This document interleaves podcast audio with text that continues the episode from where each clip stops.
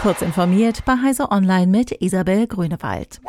Bei der Kryptowährungsplattform CoinsPaid ist es zu einem IT-Sicherheitsvorfall gekommen, bei dem die Angreifer 37,3 Millionen US-Dollar erbeutet haben. Eigenen Angaben zufolge sollen Kunden der Plattform von dem Vorfall nicht betroffen sein. Das versichern die Verantwortlichen in einem Statement. Darin spekulieren sie, dass die nordkoreanische Hackergruppe Lazarus hinter der Attacke steckt. Die Betreiber der Kryptowährungsplattform geben an, dass ihr Security-Team den Vorfall eindämmen konnte, sodass die Gruppe nur eine rekordverdächtig niedrige Belohnung erhielt. Coinspate hat angekündigt, sich mit weiteren Opfern von Lazarus aus der Kryptowährungsbranche zusammenzusetzen, um Strategien gegen derartige Attacken zu entwickeln.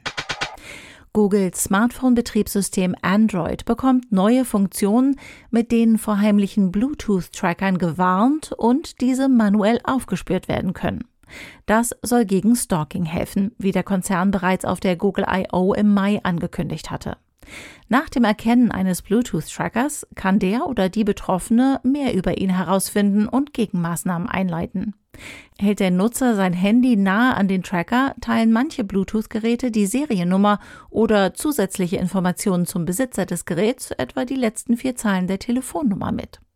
Zudem gibt Android Tipps zum Deaktivieren des Trackers, sodass der Eigentümer keine Standortaktualisierungen mehr vom Gerät erhält. Noch in diesem Monat werden diese Features für Mobilgeräte mit Android 6.0 und höher ausgerollt. So einfach wie eine Sprachnachricht, aber jetzt auch mit Gesichtsausdruck und Umgebung. WhatsApp führt Video-Sofortnachrichten ein. Allerdings gibt es im Gegensatz zu Sprachnachrichten ein Zeitlimit von 60 Sekunden. Erhaltene Videos werden zunächst automatisch stumm abgespielt, wenn man sie im Chat öffnet. Erst nach Tippen auf die Nachricht startet der Ton. Videonachrichten sind wie alle Nachrichten bei WhatsApp Ende zu Ende verschlüsselt, das heißt auch Mutterkonzern Meta kann sie nicht lesen. Die Funktion wird ab sofort nach und nach verfügbar gemacht. Alle Menschen sollen sie nach einem Update nutzen können. Es kann aber noch einige Tage oder Wochen dauern, bis jeder die Funktion tatsächlich bekommt.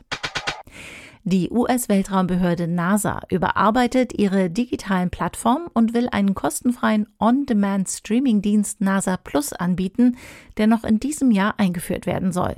Die NASA will so Informationen über die eigenen Aktivitäten und wissenschaftliche Forschungen einem breiten Publikum besser näher bringen.